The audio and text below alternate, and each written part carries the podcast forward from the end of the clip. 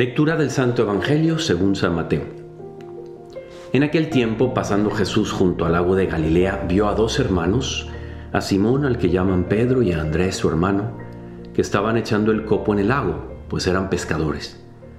Les dijo, venid y seguidme, y os haré pescadores de hombres. Inmediatamente dejaron las redes y lo siguieron. Y pasando adelante vio a otros dos hermanos, a Santiago hijo de Zebedeo y a Juan, que estaban en la barca repasando las redes con Zebedeo, su padre. Jesús los llamó también. Inmediatamente dejaron la barca y a su padre y lo siguieron. Hola querido amigo y amiga, me encanta pensar en es muy saludable en la historia de la iglesia pensar en la muerte. Eh, San Alfonso de María de Ligorio tiene un libro completamente para como la preparación para la buena muerte. En la iglesia católica incluso hay ese famoso dicho y, y creo que incluso pues se aplica hoy como nunca el memento mori, recuerda tu muerte.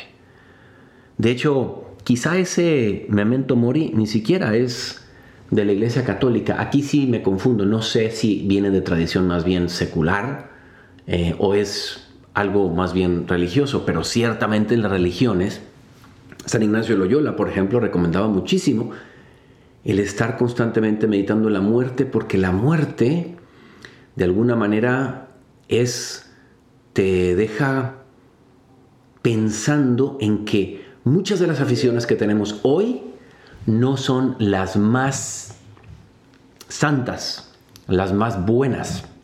Y nos pone a pensar en qué, cómo vivir. Bueno, cuando nosotros nos llegue el día que Dios nos llame, ese día nos encontraremos con el rostro divino, con el rostro de Dios, el rostro de Jesús, que es un juez bueno, misericordioso, y ninguno de nosotros sentiremos como a veces decíamos de los maestros o maestras, profesores en la universidad, en el colegio, en la escuela, es que me, me suspendió. En México se dice me tronó.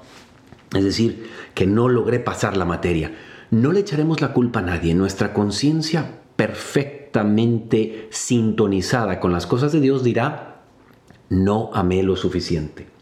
O si nosotros obtenemos, por así decir, un grado de amor, una calificación, un grado de temperatura para estar en el cielo, porque recordemos que el cielo no es un lugar para todos, es un... No conocemos mucho del cielo, pero sabemos por la revelación, sabemos por la tradición de la iglesia que es un estado del alma de una cantidad de gozo en la vida eterna según hayamos respondido a su llamado.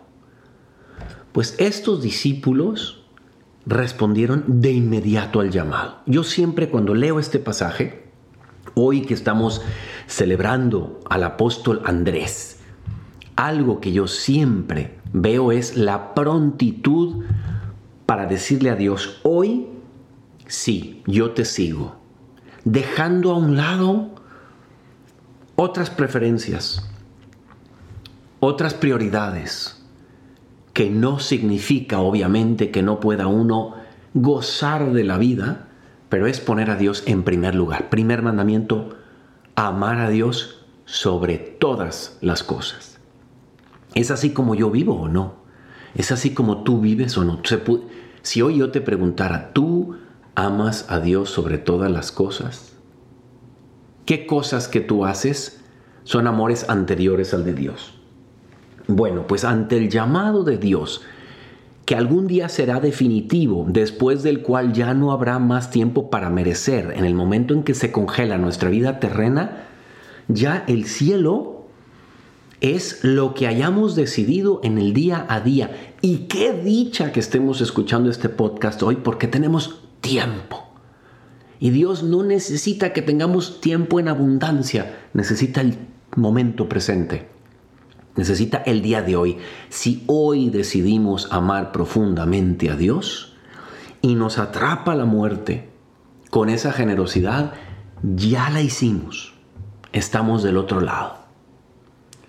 Amigo y amiga, por eso hoy lo que te quiero invitar es a que tú te preguntes, ¿qué tan pronta es mi respuesta a Dios? que tanto soy parecido a Andrés y también a su hermano, a todos los que estaban ahí, a Pedro, a Santiago, a Juan, que dicen inmediatamente dejaron la barca de su padre, la barca de su padre, métanle ustedes el simbolismo que tiene, dejaron lo que estaban haciendo, lo que les interesaba, lo que llevaban mucho tiempo haciendo, y se fueron a seguir al Señor, porque encontraron al uno necesario, al único necesario, al solo Dios basta, a aquel que nos lo da todo y nos distingue entre donde perdemos el tiempo y donde estamos atesorando para la vida eterna. Querido amigo y amiga, en el día, en el día de hoy que nos ayude el ejemplo del apóstol Andrés a tener todos nuestros amores, todos nuestros cañones, todas nuestras orientaciones, todos nuestros sentidos apuntados al sol que nace de lo alto, porque si lo tenemos a Él, nadie nos podrá arrebatar ese gran tesoro. Yo soy el Padre Jorge Obregón y comparte esto con algún amigo o amiga, con algún pariente al que le pueda servir. A lo mejor Dios utiliza el que tú le envíes este podcast para tocar su corazón. Y a mí me encuentras en Instagram en J Obregón G. Que Dios te bendiga.